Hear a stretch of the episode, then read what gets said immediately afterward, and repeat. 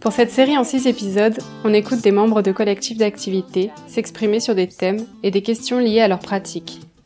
Alors au programme, on interroge les oppressions vécues dans nos collectifs et on partage des outils pour s'émanciper au quotidien des formatages sexistes, racistes, classistes, validistes ou encore capitalistes. Comment militer, changer nos vies, euh, donner du sens Ah non, j'en rajoute peu.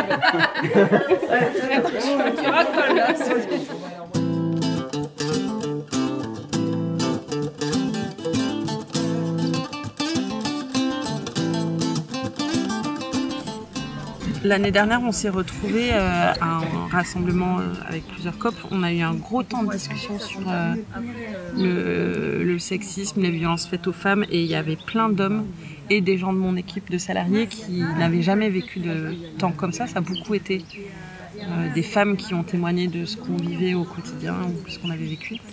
Et, et, du coup, il y a eu l'envie de, de, créer un comité inclusion en fait pour parler de ces questions-là. Et puis il a pas trop, il, s'est pas trop mis en place cette année quoi. Mais du coup ouais, c'est partagé par certaines personnes. Du côté des salariés ça allait, mais on se retrouve face à des, des personnes qui vraiment, ouais je pense qu'il y a une, il y a, il y a beaucoup une question de, de génération qui est compliquée en fait. Mm. Ou quand il y a un, un, cop qui te dit euh, salut ma belle, ma cocotte, nanani, et que tu lui fais remarquer, en fait lui il voit vraiment pas de mal et du coup c'est très difficile quand c'est quelqu'un que t'apprécies autrement, enfin voilà. par ailleurs quoi, de, de lui. C'est super compliqué. Et c'est pas des personnes avec qui on travaille tous les jours aussi. Du coup c'est compliqué comment avec des personnes qui sont de passage ou qui viennent que de temps en temps, comment, comment on peut avancer sur ces questions-là Comment on peut ne pas laisser passer des choses qu'on entend et qui nous dérangent ou des attitudes tout en restant euh, tolérante Je sais pas si vous avez des, exemples de solutions. Un jeu qui est quand même chouette euh, sur justement euh, pour que les personnes euh, en situation de privilège se rendent compte un peu de, un peu de ce que c'est. Euh, c'est le jeu du pas en avant. du privilège ouais. ouais. Et en fait, on, on l'a fait de deux façons. En fait, on l'a fait en distribuant des rôles. Mm. Où là, tu as vraiment là aussi où ça cumule plusieurs types de privilèges ou de non-privilèges. Et donc déjà, en fait, euh, le fait est des situations très simples où euh, tu as, le rôle de la personne et donc ça peut être euh, un homme, une femme, cis ou trans, valide ou avec un handicap, blanc ou racisé. voilà, enfin, il y, a vraiment tout, ça qui est décliné. Et, ensuite, on énumère la situation et si cette situation ne s'applique euh, si tu, tu, je sais plus c'est des situations genre je peux me promener euh, j'ai pas peur de me faire agresser euh, quand je me promène dans la rue tu avances d'un pas. Et, euh, et, donc en fait et déjà le fait de jouer un rôle les gens ils sont perturbés parce qu'ils se rendent compte que c'est hyper dur de répondre quand c'est pas toi en fait. Et c'est des situations hyper simples. Et déjà rien que ça ça fait se dire ah mais en fait je peux pas savoir ce que les autres ils vivent et donc pour savoir ce qu'ils vivent il faut que je les écoute donc déjà c'est un premier truc. Et après on refait le jeu. Et puis aussi il voit où des fois tu vois tu dis euh, ah euh, euh, femme cisgenre blanche et dentiste. Du coup tu dis ah je vais vachement avancer et tout. Et en fait tu te rends compte que bah, il y a des gens qui sont quand même devant toi parce que c'est des mecs. Enfin tu vois dans le jeu. Et après on le refait le même mais avec ta situation réelle quoi. ton rôle à toi de aujourd'hui. Et nous, on l'a fait plusieurs fois dans plusieurs circonstances et en fait, à chaque fois, c'est assez marquant. Enfin, et du coup, les, les, gars qui se retrouvent devant, alors que juste avant, ils ont joué un rôle et tout, et euh, bah, ça, ça, ils sont choqués d'être devant en fait, tu vois. Ils se retournent, il, y en a, ils disent pardon. et, et, et, du coup, c'est-à-dire que un, je sais pas qu'est-ce que ça peut donner avec ces gens-là, mais, mais c'est sous forme de, de jeu au début et au final, t'es pas euh, attaqué personnellement. En tout cas, c'est un des outils que nous nous aide euh, pas mal. Euh. Vous l'avez fait avec qui cet outil dans le sein du collectif On l'a fait entre nous et on l'a fait en journée de Jano avec du public. Et, euh, et, on l'a, et on le fait aussi euh, dans les écoles et tout, mais ça c'est une version euh, plus adaptée, quoi, plus simple. Quand t'es nombreux, c'est hyper.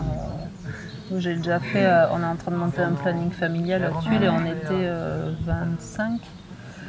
Avec, euh, enfin ouais, c'est quand même diversifié dans le groupe. Et quand t'es vraiment nombreux, tu pars tous en ligne et donc chacun, donc t'as, je sais pas, tu peux avoir 20, 30 questions, enfin, c'est assez long quand même. Et quand à la fin, tu te retrouves avec des écarts mais énormes entre le mec blanc hétérosexuel devant et euh, la copine noire euh, lesbienne euh, complètement derrière. Enfin, ça a vachement du poids quand t'es Ouais, vraiment nombreux et que t'as de la place. et ça qui- c'est assez, Ça marque, quoi.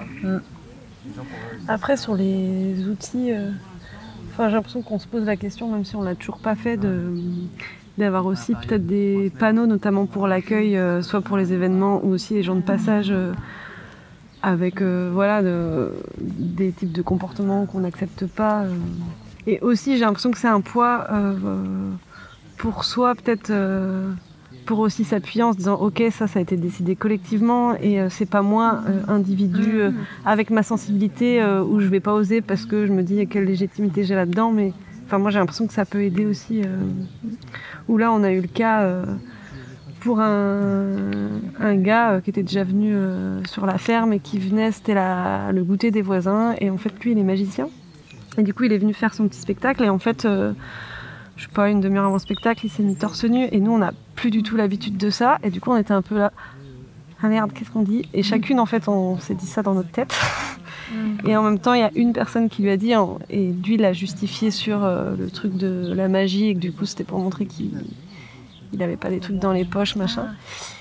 Et en fait après coup on s'est dit mince et en fait on en a rediscuté en, en réunion et on s'est dit ben non collectivement en fait on demande aux gens qui sont autour, euh, mecs comme meufs, et du coup, ça de se dire, ok, maintenant, en fait, on sait que c'est une décision euh, collective là-dessus de demander. Et du coup, bah, comment on fait pour pas que ça reparte dans les oubliettes et que ça renvoie à une posture individuelle et, euh, comment on l'affiche aussi euh, pour pas euh, se retrouver dans des situations où bah, des personnes accueillies avec certaines qui pourraient se sentir hyper mal et d'essayer au maximum de minimiser des comportements qui pourraient mettre à mal d'autres personnes.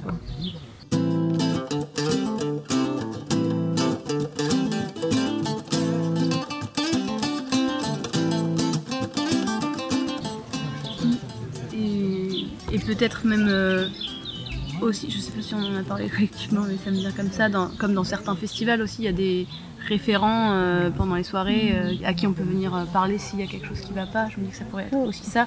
Et là, on, se cristallise aussi sur le, féminisme, mais je pense à par exemple le, validisme et dans le contexte Covid notamment, il va y avoir des événements cet été. Nous, globalement, enfin, on porte pas le masque entre nous. On a quand même aussi décidé là de faire un protocole Covid sur la ferme euh, qui est pas encore validé, mais et de aussi faire un protocole pour les événements et notamment euh, bah, pouvoir, demander à des gens qui, sont cas contact de le signaler à un organisateur, une organisatrice pour pouvoir le signaler à d'autres gens. Enfin, il y a aussi cette question de l'ouverture et de l'inclusion. euh, qui, se pose quand on fait des, une ferme ouverte ou, ou des événements.